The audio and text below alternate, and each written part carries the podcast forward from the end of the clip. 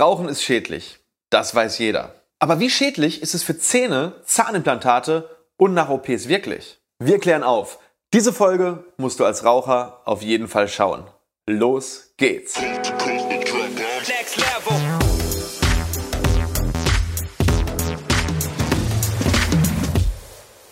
Hallo liebe Community, mein Name ist Dr. Stefan Helker und ich heiße euch herzlich willkommen bei der Audioversion unseres erfolgreichen YouTube-Formates Implatalk.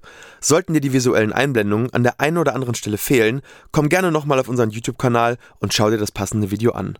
Und jetzt viel Spaß mit dem Podcast. So ziemlich jeder weiß es. Rauchen schadet deiner Gesundheit. Aber trotzdem glaube ich, dass die meisten nicht wirklich wissen, wie sehr es wirklich und vor allem, wie sehr es wirklich der Zahngesundheit schadet und was das Ganze im Mund und im gesamten Ökosystem deines Körpers anrichtet.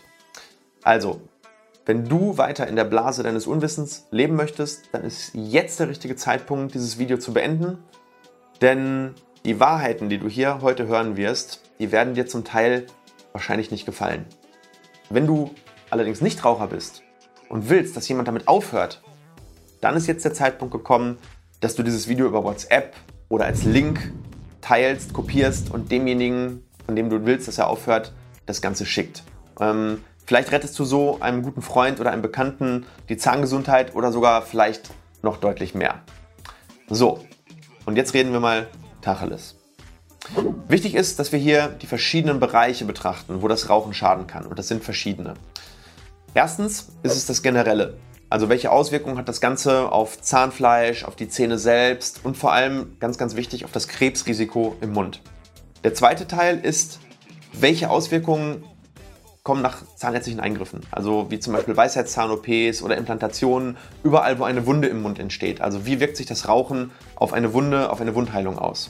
Und das dritte ist, welche Auswirkungen hat das Rauchen auf Zahnimplantate? Weil dieser Kanal geht natürlich viel um die Implantologie und es ist mir auch wieder ein Herzensthema ähm, da aufzuklären, dass wenn du zum Beispiel Raucher bist und du willst Zahnimplantate haben, dann ist es für dich ganz wichtig zu wissen, wie wirkt sich das langfristig auf die Zahnimplantate aus. So, fangen wir mal mit Nummer 1 an. Wie wirkt sich das Rauchen auf Zähne und Zahnfleisch aus?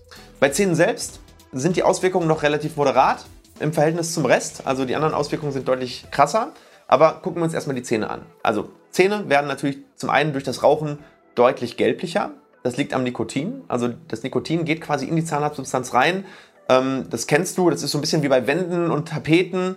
Da vergilben die Zähne quasi. Ähm, und das ist vor allem auch nicht durch das Zähneputzen entfernbar. Das heißt, wenn das einmal da ist, ist es schwierig, das wieder wegzukriegen.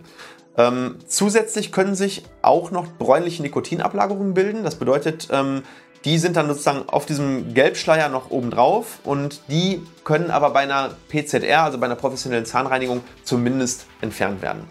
So, jetzt gibt es nochmal einen Sonderfall. Wenn die Zahnhälse bereits frei liegen, ähm, dann ist es besonders schlimm, weil ähm, hier bekommen Raucher auch verstärkt Zahnhalskaries. Woran liegt das? Das liegt daran, dass beim Rauchen ähm, der Spüleffekt wegfällt. Also du hast ja deine Speicheldrüsen, du hast zum Beispiel zwei Ohrspeicheldrüsen und eine Unterzungenspeicheldrüse und Rauchen hemmt den Speichelfluss. Das ist einfach bewiesen, das, dazu gibt es Studien und ich sehe das immer wieder bei Rauchern, vor allem im späten Stadium, ähm, extrem viel Zahnhalskaries und ähm, ja, das führt dann häufig langfristig eben zu Zahnverlust, weil das Problem ist, ähm, dieser Spüleffekt, der ähm, sorgt dafür, dass die Zähne mit, mit, mit Speichel umspült werden, vor allem auch mit der Abwehr ähm, und dass sich da Plaque nicht so leicht dran setzen kann. Und wenn du eben weniger Speichel hast, das haben wir auch bei Bestrahlungen zum Beispiel ganz häufig, wenn die Leute bestrahlt sind, dann ähm, ja, gehen die Speicheldrüsen mehr oder weniger kaputt und dann kriegen die ganz, ganz viel ähm, Zahnhalskaries oder man nennt das dann auch Strahlenkaries. Und in einer abgemilderten Form haben das eben auch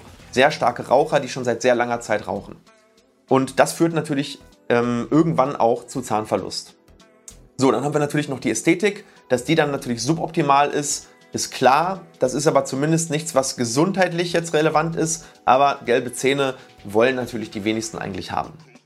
So, dann kommen wir zum zweiten generellen Nachteil bzw. Schaden durch Rauchen und das ist das erhöhte Parodontitis-Risiko. Und das ist eigentlich auch wirklich der, der Kasus Knaxus, weil hier gibt es wirklich viele Studien zu dem Thema ähm, und das Risiko steigt um den Faktor 15 an. 15, das ist richtig, richtig viel. Also mehr als 1500 Prozent erhöht oder um 1500 Prozent erhöht das Risiko, eine Parodontitis zu bekommen. Was bedeutet das?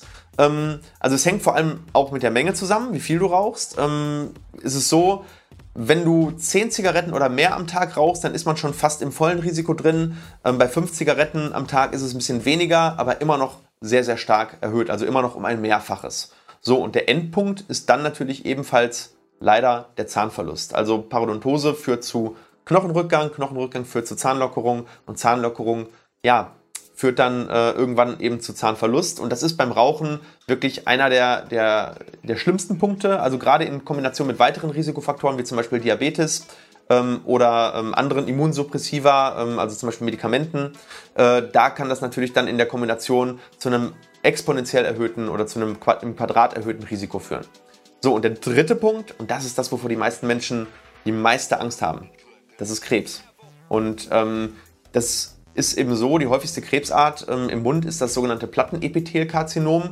Und ja, in, am Anfang sieht ein Platten Plattenepithelkarzinom in etwa so aus, wie du es jetzt hier in der Überblendung siehst. Ähm, das ist jetzt zum Beispiel hier ein Zungenplattenepithelkarzinom. Und das kann aber verschiedene Ausprägungen haben. Jetzt ähm, häng dich nicht so sehr an dem Bild auf, aber ähm, in der Früh- oder in der Mittelphase sieht das eben so aus. Und wenn man dann länger wartet ähm, oder der Tumor vielleicht auch nicht mehr operierbar ist, dann kann es in der Endphase halt richtig, richtig schlimm werden. Dann ähm, ist der ganze Mund voll äh, mit dem Tumor, dann kommen Schluckbeschwerden dazu.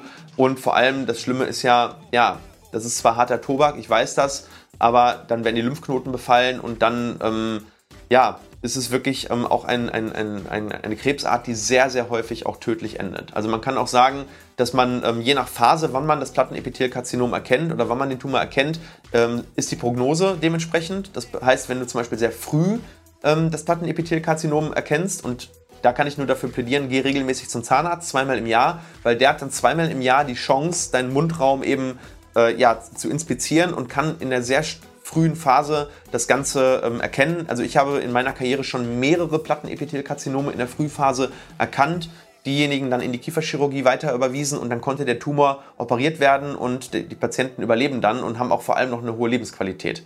Also Lebens Überlebensrate bei Früherkennung liegt zwischen 70 und 90 Prozent.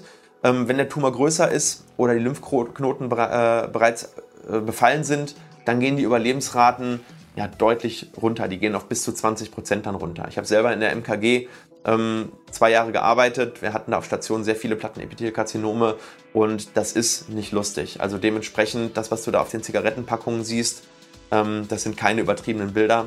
Das ist der Endpunkt von so einem, ja, von so einem Mundhöhlenkarzinom. So, wie wahrscheinlich ist es nun, dass man als Raucher Mundhöhlenkrebs wirklich entwickelt?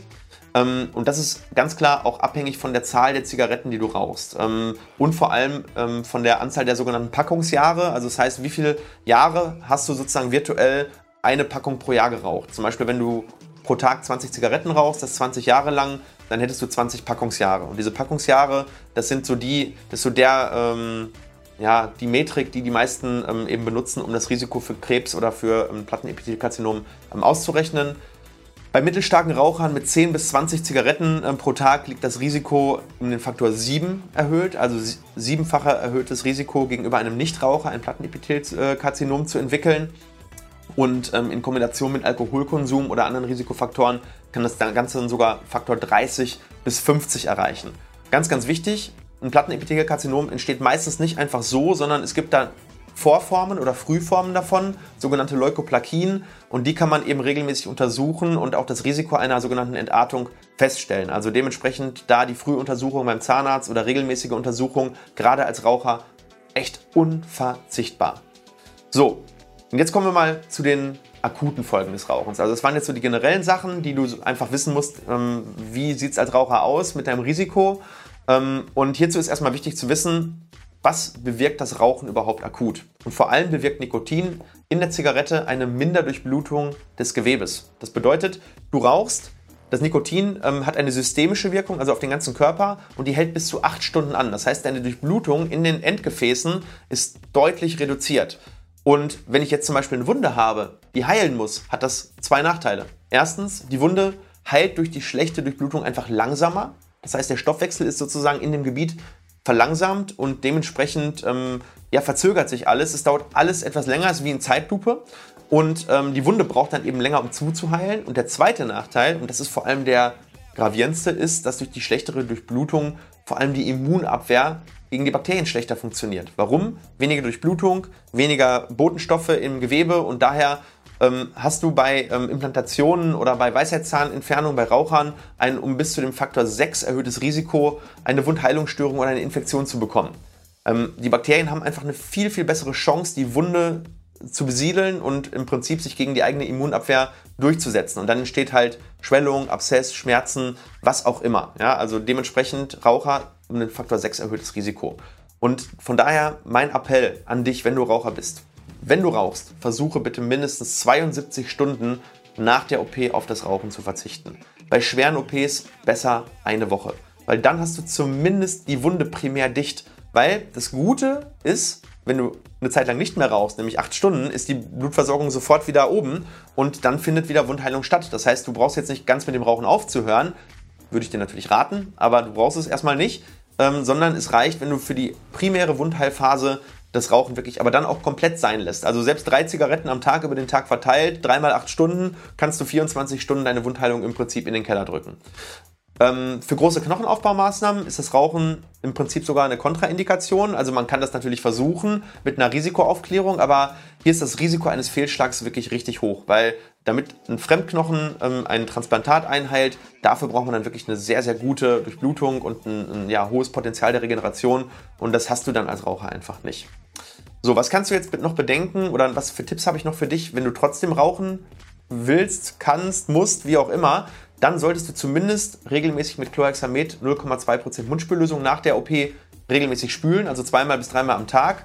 Und du solltest auf jeden Fall eine Top-Mundhygiene an den Tag legen. Das ist absolute Pflicht, weil dann hast du zumindest alle anderen Faktoren bedacht und ähm, nur das Rauchen ist der einzige Negativfaktor, der zwar sehr stark ist, aber ich habe da jetzt gerade schon gesagt, die potenzieren sich natürlich und dementsprechend versuchst du natürlich alle anderen, wenn du schon das Rauchen nicht eliminieren kannst, zu eliminieren.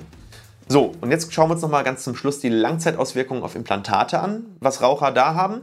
Und Raucher können das vorab auf jeden Fall Implantate bekommen. Das ist auch immer eine sehr häufige Frage. Kann ich denn als Raucher überhaupt Implantate bekommen? Und die Antwort ist ganz klar ja.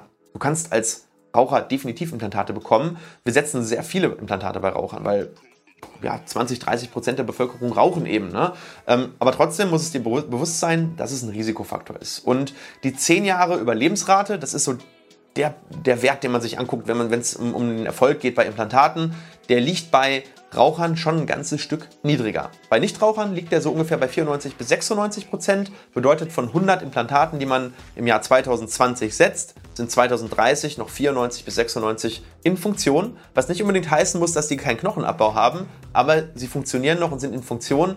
Und bei Rauchern sinkt dieser Wert auf 80 bis 90 Prozent, je nachdem, ob man weitere Risikofaktoren hat, je nachdem, welche Studie man betrachtet und vor allem natürlich auch, wie viel geraucht wird und wie die Mundhygiene ist. Also kann man grob sagen, wenn du Raucher bist und du beachtest alles super und, und äh, ansonsten passt alles, dann ist es vielleicht eher 90 Prozent. Wenn du noch zusätzliche Risikofaktoren hast, dann kann das eben auf 80 Prozent oder sogar ähm, darunter halt runtergehen.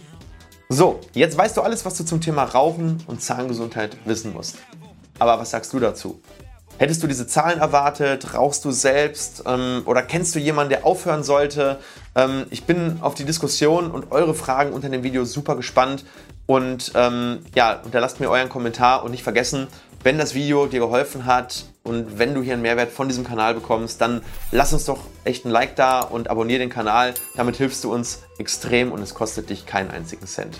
In diesem Sinne, liebe Grüße und bis bald, euer Dr. Leider sind wir schon wieder am Ende dieser Episode angelangt. Wenn dir diese Folge oder unser Podcast gefällt, dann schicke ihn doch einer weiteren Person und sorge damit dafür, dass die Menschen fit im Thema Zahnmedizin werden. Und wenn du uns wirklich, wirklich helfen willst, dann lass uns doch eine 5-Sterne-Rezension da, denn so kommt unser Podcast weiter in die Sichtbarkeit. Ich freue mich schon, dich in der nächsten Episode wiederzuhören.